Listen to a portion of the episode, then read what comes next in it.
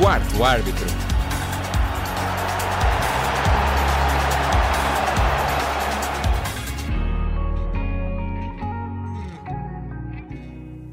Olá, sejam bem-vindos à sétima edição do Quarto Árbitro. Todas as quinzenas, o nosso programa procura dar voz à história de uma personalidade no mundo do desporto. Eu sou José Miguel Soares e quero dar as boas-vindas ao Diogo Magalhães e ao nosso convidado Jorge Sequeira, motivational speaker, docente e comentador. Nesta edição do Quarto Árbitro, o tema dominante é o coaching e o team building no desporto. Jorge, antes de mais, muito bem-vindo e obrigado por ter aceito o nosso convite. É um gosto, um momento de rara beleza e de magnânime loucura estar aqui com esta rádio, com esta juventude toda, cheios, cheios de pica para, para fazer bem. Por isso é um gosto. Obrigado pelo convite. Antes de mais, só para esclarecer os nossos espectadores, mesmo que não conheçam tanto sobre o tema, em que é que consistem, assim, muito rápido, o conceito quer de coaching, quer de team building? Ora bem, eu no coaching nem me quero meter muito porque é uma coisa, um conceito que está muito embrulhado. Mas se quiséssemos traduzir a palavra à letra, coaching é treinamento. Alguém que treina alguém para fazer qualquer coisa. Sei lá, vocês podiam dar coaching na área da rádio e do jornalismo, porque vocês percebem disso, podem ensinar-me como é que eu devo fazer boas perguntas, como é que eu devo fazer silêncio e tal. Coaching é isso. Agora, ultimamente tem havido um boom de coaching que tudo é coaching. Se a minha mãe me ensinar a fazer sopa, ela está-me a fazer coaching na área da sopa. Só por dizer que anda aí muita gente a fazer sopa, ou seja, caldo verde sem tora, que não percebem nada daquilo e que pensam que podem ensinar os outros a fazer. Não que eu seja melhor do que eles, porque eu não sou coach. É curioso, embora muita gente, porque eu sou psicólogo, porque uh, trabalho muito na área do, comportamento humano, uh, tratam como coach, eu mas não vou fazer barulho, digo sim, está é? bem. Uh, mas o que é certo é que o coaching é supostamente alguém que acompanha o outro no sentido de otimizar o seu comportamento, a sua tomada de decisão, a formulação de objetivos e por aí fora. Em relação ao coaching, seria isto, não é? Agora, na minha opinião, carece de haver alguma entidade que certifique quem é que tem. Da mesma forma, vocês, para ser jornalistas, têm que ter uma carteira, carteira de jornalismo. Não pode ser qualquer maluco porque tem um microfone que é jornalista. Mas no coaching não é bem assim. Qualquer pessoa que ache que, é pá, agora vamos dar todas as mãos e vamos criar uma corrente humana e aleluia, aleluia, aleluia. Tu consegues energia, és o maior. Isso para mim não é coaching, é palhaçada. Mas há muita gente a fazer palhaçada que diz que é coaching. E em relação ao conceito do team building? Team building são coisas completamente diferentes. Team building, team. É, não é diferente porque um é melhor que o outro. Aliás, o coaching pode ser excepcional se for feito por pessoas excepcionais. E o team building pode ser uma treta se for feito por labregos. É como tudo na vida, não é? E pegando no conceito de equipa que acabou de referir, costuma-se dizer que bons jogadores não fazem uma equipa, mas uma boa equipa faz bons jogadores. Neste modo, qual é a importância da união de uma equipa no caminho para o sucesso? Agora falando já mais já centrado no desporto. Aliás, essa pergunta é de um bom coach na área do team building. Agora temos é uma pergunta muito inteligente, muito sagaz, porque de facto eu concordo mais que a matriz de uma equipa é que pode valorizar muito mais os indivíduos do que o inverso. Se nós tivermos uma boa tática, se nós tivermos um bom líder, se nós tivermos uma boa base de apoio, adeptos, se nós tivermos uma comunicação social imparcial que, em vez de enterrar, também é justa nas suas apreciações, se esse caldo todo estiver bem, bem feito, qualquer indivíduo que até pode ser um bocadinho perneta às vezes, consegue facilmente emergir. Porque todos ajudam. Eu posso ser um bocadinho perneta, mas este amigo corre muito. Tu, tu, tu não és egoísta, passas bem a bola aquele colega consegue animar o outro, o outro amigo que já está-lhe a doer um bocado a perna, e eles, opá, falta um quarto de hora, anda-te embora, não vais agora chorar. Ou seja, todos estamos aqui à volta de um objetivo comum, e aí o indivíduo até pode não ser grande coisa, mas a equipa puxa por ele e consegue, consegue fazer boas coisas. O inverso também às vezes é possível, a equipa ser mediana e haver uma superstar que volta e meia tem um lampejo de genialidade e resolve. Mas isso é contar com o ovo no dito da galinha. É mais importante contar com a equipa. Por isso, a equipa acima de tudo, isso é muito mais importante e, e os jogadores acabam por ser valorizados. Bem, e por onde é que passa o trabalho juntos do, dos atletas? Como é que é uma primeira abordagem? Enfim, dentro daquilo que é, que é o que eu, que eu estudei e que supostamente mais me, me capacitei ao longo da vida, eu, eu fiz um doutoramento em treino mental. Claro que não é um doutoramento, é quase como um canudo. Ninguém, ninguém é muito bom só porque tem um canudo. Uhum. Mas pode dar jeito. Eu estudei durante mais de uma década o comportamento da alta competição desportiva. E aí, junto a um atleta, nós muitas vezes dizem assim: o que é que faz um psicólogo no desporto? Primeiro, não faz nada porque não há equipas em Portugal e mesmo lá fora que tenham um psicólogo a trabalhar na sua estrutura de forma profissional e continuada. Contam-se pelos dedos de uma mão. Às vezes, ah, mas isso é só em Portugal porque somos uns tacanhos. Não. Vamos à Espanha também, nem todas as equipas da Primeira Liga, estamos a falar de profissionais super bem pagos, como sabe. Vão à Liga Inglesa, nem todas as equipas têm psicólogo. Estamos a falar de melhores. É raro haver um psicólogo que trabalhe numa equipa profissional. Por que é que acha que isso acontece? Eu acho que isso acontece por duas razões. Primeiro, por desconhecimento puro. Os, os intervenientes, os grandes agentes do, do, do, futebol, não sabem que estes profissionais existem e que possam fazer a diferença. E depois há uma ideia muito distorcida. Para que é que é preciso psicólogo? Quando a casa está a arder. Ei, estamos a perder, está tudo na desgraça, vamos lá chamar o homem, como se ele fosse um, uma pata de coelho que dá sorte, como se ele tivesse alguma magia, tipo Harry Potter, que chega lá e resolve. Quando está a ganhar, não, não precisamos disto para nada, estamos a ganhar, somos os maiores. Ou seja, há um grande desconhecimento, mas isto também se pode aplicar à sociedade em geral. Muitas quando, vezes... quando o Jorge está, eh, está a trabalhar com o jogador, como é, que, como é que o faz? Qual é o processo de acompanhamento? Tenho que fazer um diagnóstico que é quais são as fragilidades deles, como faria com qualquer cidadão. Aqui, aqui o nosso amigo pode ter grande. O problema dele é a ansiedade. Hum. Fica ansioso antes de ir para o ar. Uhum. Por isso a ansiedade é diferente. O teu problema já é a motivação. Digo, epá, que seca ter que fazer outra vez um programa, aturar mais um chato que vem aqui mandar bocas sobre a psicologia. tu tens um problema de motivação, não estás motivado para vir para aqui trabalhar hoje. E ele não, ele está motivado, mas está ansioso. Vai ter um grande jogo, é importante, sabe que se ganhar pode ir para um clube melhor, pode, pode, pode voltar a jogar a titular, tem ansiedade. O problema deste colega ao meu lado é outro: concentração. É um tolinho. o que é que acontece com ele? levou uma sarrafada e o que é que acontece? Começa a discutir com o árbitro, começa a discutir com, com, com, com os colegas que não lhe passaram a bola, a assistência a subia e ele faz, manda bocas à assistência.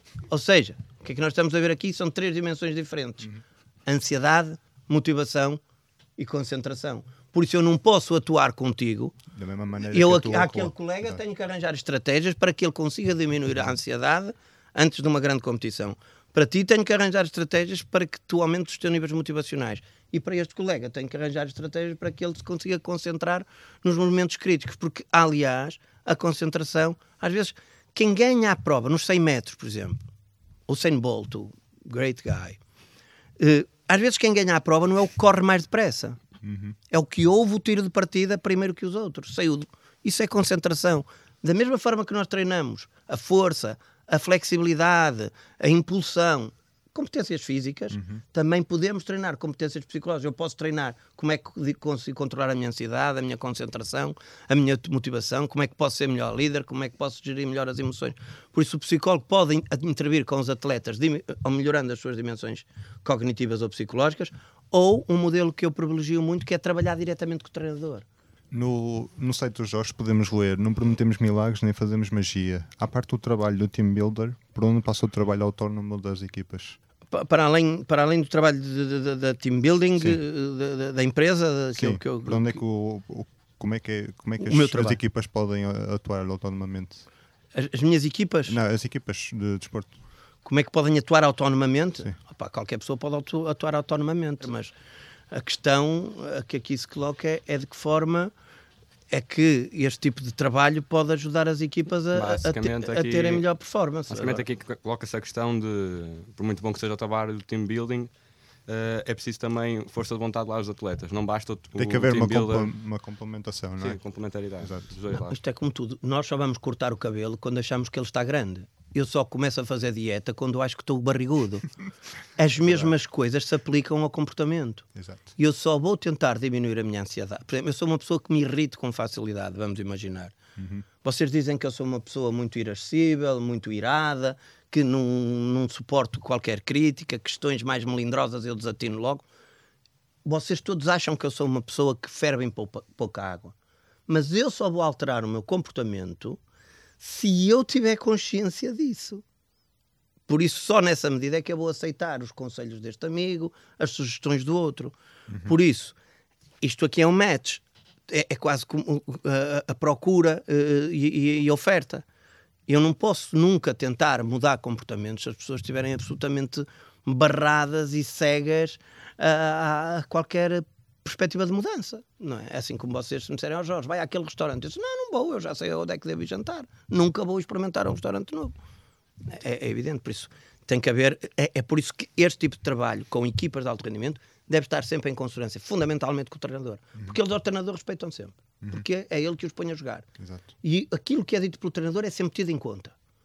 Outro agente, às vezes nem sempre. Também depende da maturidade intelectual dos atletas e também da própria estrutura. Um psicólogo uhum. deve fazer parte da estrutura da equipa, não deve ser uma pessoa que aparece e desaparece assim em função dos resultados, porque isso não faz sentido. Ninguém, as intervenções devem ser continuadas. Exato. Devemos treinar as competências psicológicas ao longo da época, da mesma forma que, que, que treinamos o 4-4-3, da mesma forma que controlamos a saída do, do, fora de jogo, da defesa, seja lá o que for.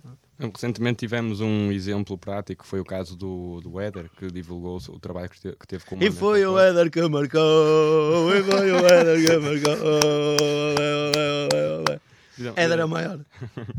Do Braga. Foi. Na verdade foi. Na verdade é foi. meu amigo, tenho aqui fotografia, mostro já, faço o preciso teve em minha casa três ou quatro meses antes de marcar o gol. Claro que não foi por isso que, que marcou o gol, senão toda a gente ia à minha casa. Havia uma fila, o pessoal do Porto, Sport e Benfica, era até o Castelo do Queijo. mas, mas pronto, emocionei-me com o Éder, desculpa. Não, não, agora é essa. Uh, acho que todos nos emocionámos não, com o é Éder é, na altura. É, porque o Éder é o maior, porque ele fez o que fez e toda a gente estava contra ele. Isso até psicologicamente é excepcional, chamamos resiliência lutar contra a adversidade e sair de lá com resultados altamente positivos, quando tinha toda a gente contra. É a mesma coisa que vocês estarem a fazer este programa de rádio e estarem um bando de malucos a tirar coisas cá para dentro, a chamarem-vos nomes, a dar pancadas no microfone, vocês iam ter dificuldade em fazer o vosso programa. O rapaz, com essas adversidades todas, chegou lá e deu-lhes pão fato. Hum, foi efetivamente um exemplo. Mas que outros exemplos aqui na área do desporto é que tem, é que, é que tem para nos contar? De exemplos de, de, de, de superação, de sucesso? Sim, sim, sim. Ah, eu acho que chegar, chegar a uma primeira liga, a uma equipa de, de, de, topo, quando se vocês virem, metade dos jogadores às vezes são estrangeiros, é um sucesso enorme. Todos putos, se vocês pegarem no funil, se vocês pegarem no funil, na boca larga do funil, que é quem é que gostaria de ser jogador de futebol? Pá, não há puto que não diga que queira ser jogador de futebol, e ainda por cima com o fenómeno do CR7, todos querem. E depois o que é certo é que aquele funil vai. Quem é que chegam aos júniores de uma equipa de nomeadas? Há poucos. Uhum. E quem é que depois chega a uma equipa sénior? Eu acho que os jogadores são os heróis. Os jogadores portugueses, primeiro, nós somos muito bons na bola. Se nós nos outros, nas outras áreas da sociedade, na medicina, na, na arte, na, na, na política, seja onde for, tivéssemos pessoas tão qualificadas como temos treinadores e jogadores de futebol, nós éramos um país com qualidade ao nível da Suécia ou da Suíça ou da, ou da Dinamarca. Nós, nas outras áreas, somos muito piores que o futebol. Por isso, os, os atletas que conseguem, portugueses, porque hoje com a liberalização do mercado e globalização, metade dos jogadores são estrangeiros.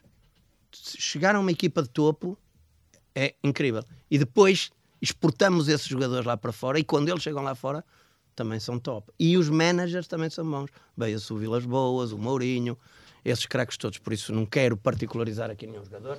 E, e aliás, se tivesse. Claro, Cristiano Ronaldo, obviamente, um puto que, que nasceu na Madeira, numa família com enormes dificuldades, que com 11 anos atiraram-no para Lisboa. Ainda por cima foi para Lisboa. Teve logo azar também se fosse para o Porto. Uh, ou para Braga, se pudessem Cristiano Ronaldo em Braga. Não, o que eu quero dizer é que é um enorme exemplo de superação. Com 9 anos sozinho, sem pai nem mãe, em, em, Lisboa, a ter que se amanhar. E não é simplesmente um grande jogador, é o melhor do mundo. Não é? Temos, temos, temos. Ou seja, são bons exemplos para nós uhum. seguirmos nas outras áreas da vida. Muito bem, já já voltamos a conversar. Vamos à rúbrica 360 graus, que traz as histórias mais peculiares do desporto. Nesta edição, o Ricardo Ferreira conta a história do futebolista mais velho em atividade. Chama-se Dickie Bordwick, tem 81 anos e é apontado como o jogador de futebol mais velho do Reino Unido. Já foi jogador profissional? Não, mas gostava de ter sido. Ainda joga? Sim, de facto, ainda joga. Portanto, o senhor é tipo o jogador mais velho da Grã-Bretanha. Bordwick diz ter jogado em todas as temporadas desde 1948. Numa entrevista ao Daily Mirror, clama mais de 400 golos em 1600 jogos e assegura que consegue descer pelo flanco esquerdo todas as semanas. Há dias até teve uma estreia de sonho pelo novo clube. Pessoalmente, ainda tenho mais anos para jogar. Eu jogo pelos veteranos do White Regis e jogo pela equipa há 40 anos. Sou associado deles e tive um jogo no domingo. Ah, teve? Sim, em Weymouth. A 15 minutos para o final, entra em jogo, deixa-me marcar o penalti e foi direto ao centro da baliza, como um foguetão. O engenheiro aposentado dá lições dentro e fora dos relevados. Dickey jogou quatro décadas nos veteranos do Wyke Rangers. Há três anos derrotou um cancro na próstata e deixou de fumar. Entretanto, o clube de Bradford fechou as portas. O extremo ficou limitado a jogos de caridade e clubes ambulantes, mas pendurar as botas está fora de questão. Experiência não lhe falta, até porque a idade continua a ser um posto. Voltamos agora à nossa conversa em estúdio. O, o Jorge já trabalhou dentro do futebol, no caso no Sporting de Braga. Uh, como descreve a ação que teve junto do plantel e quais foram as maiores dificuldades com que se separou? Uh, atletas que não jogam. São 25 atletas, mais ou menos numa equipa. Só jogam 11. Uhum. Os outros treinam tanto ou mais do que os 11 que jogam. Só se convoca 18, 7 ficam logo fora. É a mesma coisa que eu chegar aqui, escolho-te a ti e a ti para o meu aniversário. E os outros? Não escolho. Não escolho nem, nem me justifico. É duro. Aqueles jogadores gostam de jogar. E eles pagavam para jogar. Às vezes pessoal diz, aí ganham dinheiro. Se fizeres do dinheiro o teu Deus, ele transforma no teu, transforma-se no teu demónio. E eles querem a jogar. Eles treinam para jogar. Esta ideia do futebol do dinheiro é uma ideia absolutamente falsa. Ainda bem que eles ganham muito. Quem paga é o mercado. É a lei da oferta e da procura. E ainda bem que pagam muito, os nossos são bons, o dinheiro vem para cá, eles depois fazem aqui as casinhas, os uhum. restaurantes e tudo. É bom. Agora, a grande dificuldade é mais de metade dos. Faz-me lembrar, isto é, é, é, a imagem é um bocadinho dura. Por exemplo, um orfanato, aquelas crianças querem ser adotadas e vem uma senhora muito bonita, um casal muito agradável e nós todos queremos ser adotados, estamos aqui 11. E a senhora pega na mão deste, deste colega e leva, e os outros ficam um bocadinho a chorar. E porquê é que eu não vou? Eu vi atletas de seleção a chorar porque não jogavam. Uhum. Isto para mim é duro. E ah, Josualdo Ferreira, na altura, definiu o seu trabalho como essencial para a vitória e disse ter uma que disse que o Jorge ter, tinha uma extraordinária capacidade. Uh, Conte-nos um pouco como é a sua relação com, com, o treinador e a relação, essa mesma relação com o treinador, com o treinador se é fundamental para o sucesso da equipe. Não basta só a motivação dos jogadores o treinador Jorge Ferreira é um, é um, saudável aldrabão, por ter dito isso tão, tão simpaticamente de mim. Não, eu adoro o professor Jorge Ferreira. Ele, ele, ele mostrou-me o que era o futebol profissional, porque todos nós achamos que sabemos, mas estar num balneário, estar num intervalo dentro, dentro da cabine, ver como é que se dá a volta a um jogo, em 3 minutos, que é o tempo que um, que um treinador tem para falar com, com os atletas, porque o outro tempo do intervalo é para lavar a cara, para ir à casa de banho, para mudar de camisola, para para tentar respirar, porque corre-se 10 km por jogo, não é? Uhum. E, por isso, o, o professor José Ferreira é um homem de uma inteligência impressionante, sagaz, um pedagogo, um homem que sabe ensinar e que, que teve a inteligência de, de, de, perceber que também esta parte dos aspectos mentais podem ser fundamentais para se conseguir alcançar a, a, a vitória. Por isso, não é possível nunca se trabalhar na alta competição sem se ter, digamos, uma boa relação com, com o treinador. Uh, porque o treinador também é um homem só. O treinador, pá, a qualquer momento, palhaço, não percebes nada, a uhum. rua, chamam-lhe os nomes todos. E raramente, quando se vence, aí foi o treinador. Não, não, quando se vence, foi o Jonas, foi o, foi o, foi o Slimani, foi, foi o André Silva, só para falar aqui dos três, dos três uhum. grandes. Mas eh, tu, tu falavas de treinador, penso eu, estar com os treinadores uh, é importante. E os treinadores acho que cada vez são homens mais, mais completos na sua, na sua análise do, do atleta. Não apenas o. Não é preciso ter pernas, é preciso ter miolos e é o corpo, ou melhor, é a cabeça que comanda o corpo. Uh, e Jorge, uh, em jeito de curiosidade, uh, onde, porquê o terminar as suas palestras com uma música e com o gesto do, do Usain Bolt? Tem algum ah. significado especial? Tem, tem, tem. Eu acho que a música, a música dá um colorido incrível à vida. Basta vocês vão de carro, se vocês puserem um fadinho, eu sei, meu amor, que não chegaste a partir, mas tudo em meu redor me diz que estás sempre comigo. Eu adoro fado, mas remete-nos para um universo mais melancólico, mais saudosista, mais introspectivo, se ouvirmos um, um fadinho quando vamos no carro ou em casa. Mas se ouvirmos já sei que hei de arder na tua fogueira, mas será sempre, sempre à minha maneira. Apetece bater o pé. Dá-nos pica, dá-nos motivação, dá-nos entusiasmo. O que eu quero dizer, e desculpem a cantoria, que foi, foi um, a baixa máxima da audiência que vocês tiveram nessa vida. O pessoal do Fogo até pensava que o programa ia correr bem, mas o gajo cantou. mas, não, obrigado. Mas o que é certo é que a música modela muito os nossos estados emocionais, até onde ver. Muitos atletas, quando entram em campo, em grandes... Os headphones, não é? Exatamente, campeão. Uhum põe música. Nós, nós devemos ser disco, disco jockeys, DJs do nosso estado emocional. Uhum. Se eu puser uma música mais.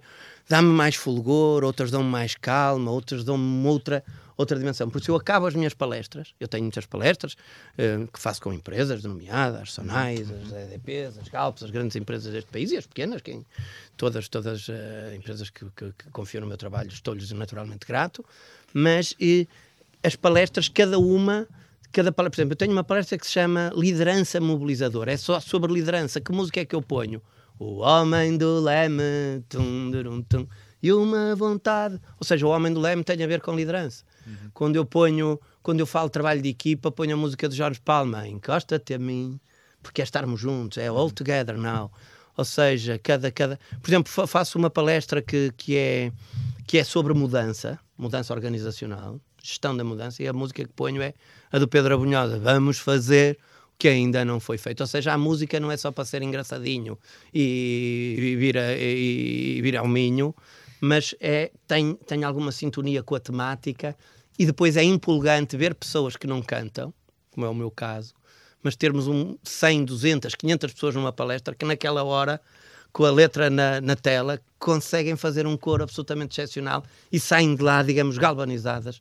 Sob o ponto de vista emocional, é muito bonito e arrepiante em alguns casos. E assim, muito rapidamente. E o 100 Bolt é mais alto, mais longe, mais forte. Bater recorde. Estamos aqui para nos superar. Nunca menos. Faz sempre melhor do que aquilo que já fizeste ontem. Muito bem, Jorge. Eh, já voltamos à conversa aqui no estúdio. Vamos agora à rúbrica Olheiro, que destaca equipas e jogadores do momento. Nesta edição, o Filipe Barreira e o Eduardo da Silva abordam a campanha de António Conte ao leme do Chelsea. Arrigo Sacchi, Vittorio Pozzo, Marcelo Lippi, Fábio Capello, Giovanni Trapattoni e Carlo Ancelotti. Itália já criou grandes treinadores. António Conte pode ser o senhor que se segue. Aos 47, já conquistou a Itália e decidiu aventurar-se, pela primeira vez, noutros campeonatos. Os resultados não têm desiludido. Depois de pendurar as botas em 2004, o italiano treinou o Arezzo, o Bari, Atalanta e o Siena. Chegou à cadeira de sonho em 2011, ao assinar pela Vecchia Senhora. A Juventus não ganhava a Liga há 8 anos, mas o técnico fez logo história na primeira temporada. Venceu a Série A sem qualquer derrota e iniciou uma hegemonia que ainda dura até aos dias de hoje. Del Piero. Yes. How about that? Alessandro Del Piero in his final home game as a Juventus player.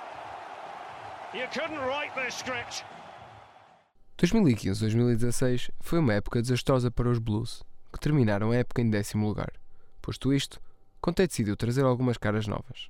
Foi buscar o lateral esquerdo Marcos Alonso à Fiorentina, resgatou N'Golo Kanté do campeão Leicester, contratou o ponta-lança belga Batshuayi ao Marselha e ainda comprou David Luiz, central que já conhecia os cantos à casa. Além disso, reintegrou no plantel os emprestados Chaloba e Victor Moses. Goes for the curler. Oh, it's magnificent! What a goal! Diego Costa salutes the travelling support. Mas nem tudo foram rosas. A passagem da sexta jornada, os Blues eram oitavos e já somavam duas derrotas e um empate. Dia 24 de setembro foi o ponto de viragem. Depois da derrota por 3-0 frente ao Arsenal, Conte não hesitou em alterar o esquema tático para 3-4-3. Azpilicueta juntou-se a Cale e David Luiz no da defesa, dando mais liberdade aos laterais para subir no terreno.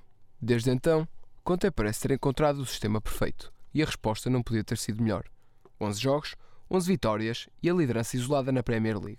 O Chelsea já defrontou City, United, Tottenham, Everton e Leicester, tendo apenas sofrido dois golos. É a prova de que a defesa a 5 não é só viável no futebol italiano. O grande momento de forma deu ao italiano os dois últimos prémios de treinador do mês.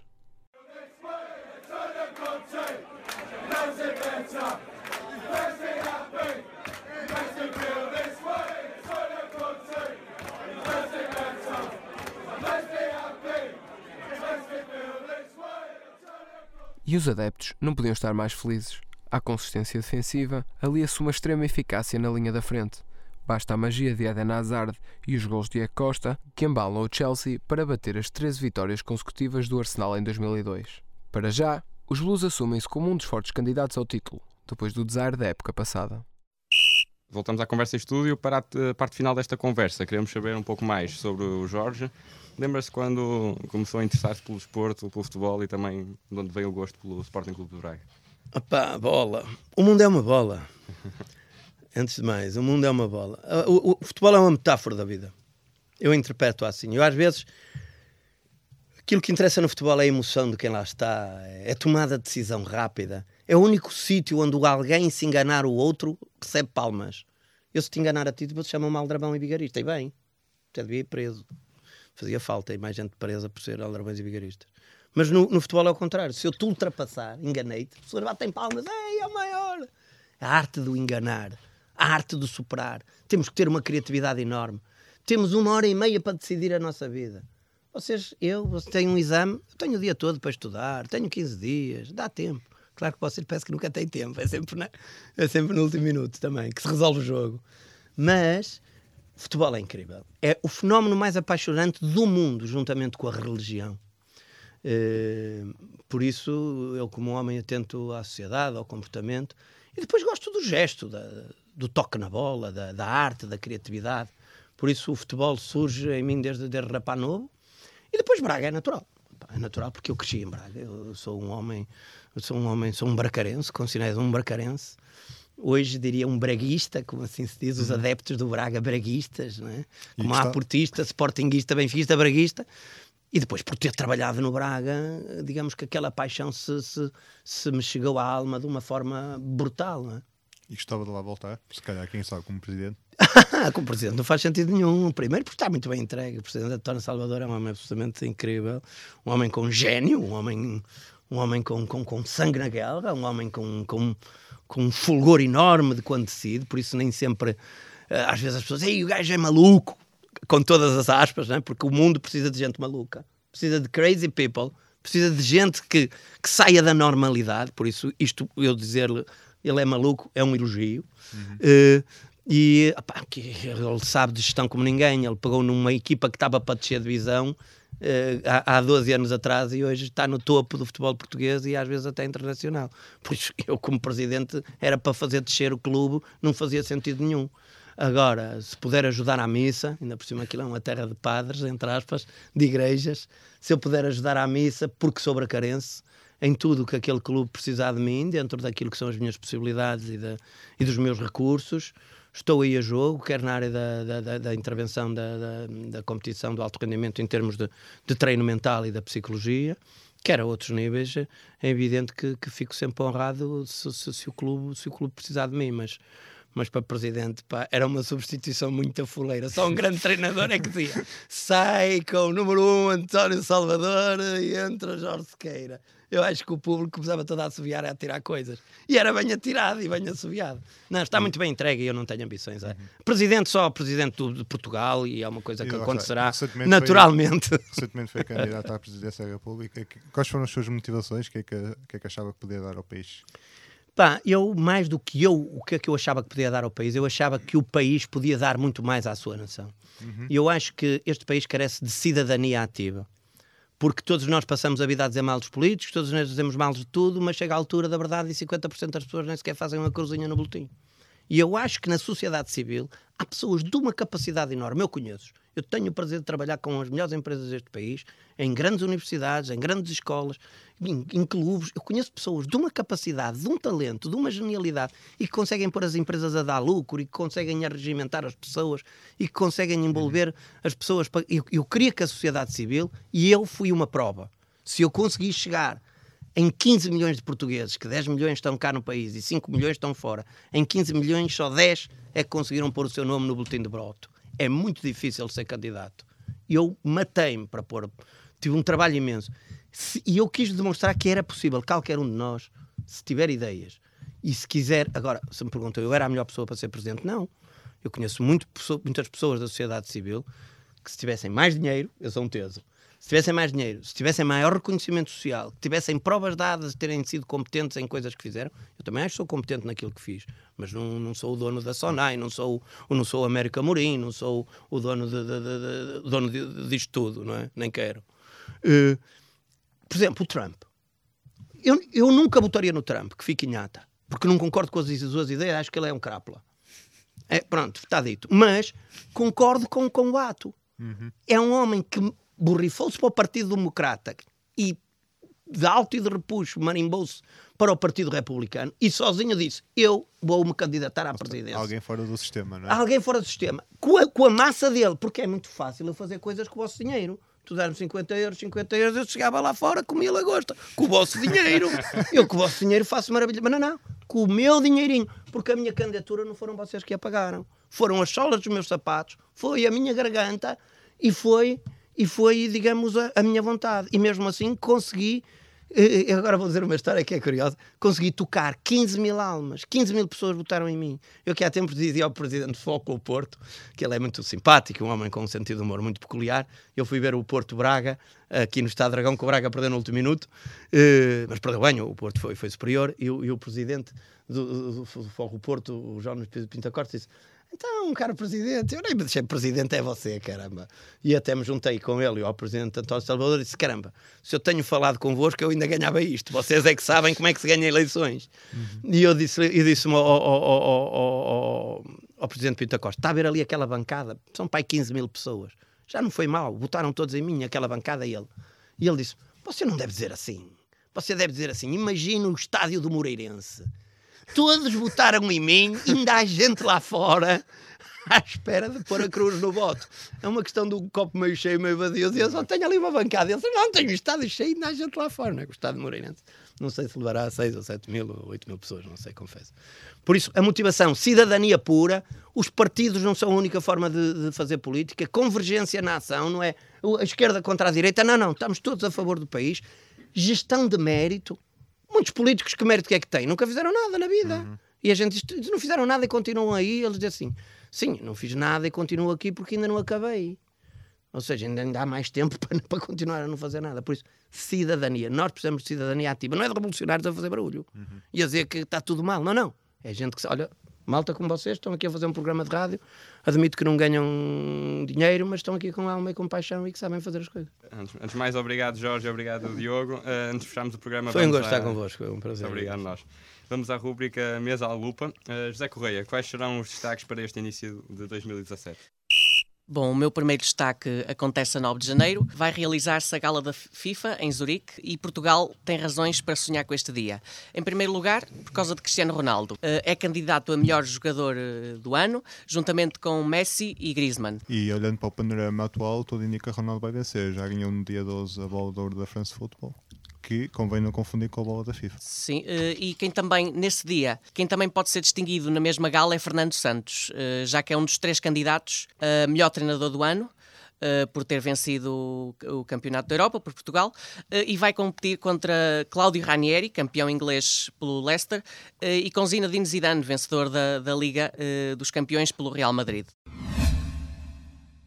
O próximo destaque do mês vai para o jogo Benfica Boa Vista, a contar para o Campeonato Nacional, a realizar-se no dia 15 de janeiro, no Estádio da Luz. Eh, a equipa do Norte joga contra o líder do campeonato e prevêem-se dificuldades. Eh, neste momento, eh, no dia em que gravamos o programa, o Boa Vista está no 14 lugar, a dois pontos dos lugares de despromoção. Temos que ter em, conta, ter em conta o momento atual do Boa Vista, não é? Trocou há pouco tempo o treinador, o, o Erwin Sanches, por, pelo Miguel Leal. Acho que vai passar por muitas dificuldades na luz. Como eu estava a dizer, eh, estamos a falar de uma equipa que nos últimos dois anos eh, não conseguiu marcar qualquer golo ao Benfica. Portanto, e depois não é só isso, este ano o Boa Vista eh, é uma equipa que, para além de não marcar muitos golos, não tem, como se costuma dizer, aquele o atacante, o avançado com faro pelo golo. Basta dizer que, até o momento, o Idris, que é um médio defensivo, é o melhor marcador do Boa Vista. Portanto, vai ser seguramente uma das locações mais difíceis do Boa Vista e, por isso, é um jogo a não perder.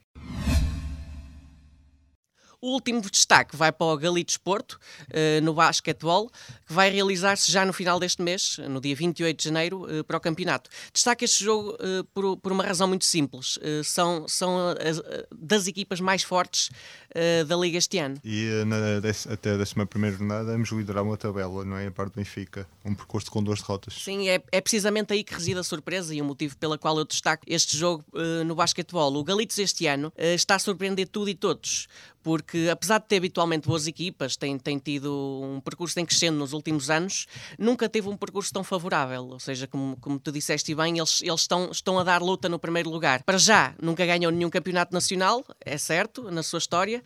Uh, depois, uh, também uh, é uma equipa que acabou o campeonato, por exemplo, o ano passado, acabou em sexto lugar, com nove derrotas em 20 jogos. E vamos ver se, se este ano consegue defender o título, ganhou no ano passado, mas para isto tem, tem que defender este, vencer este este rival.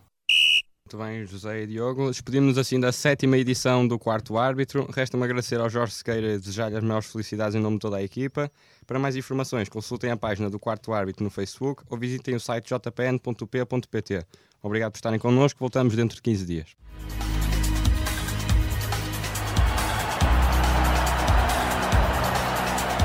Quarto árbitro.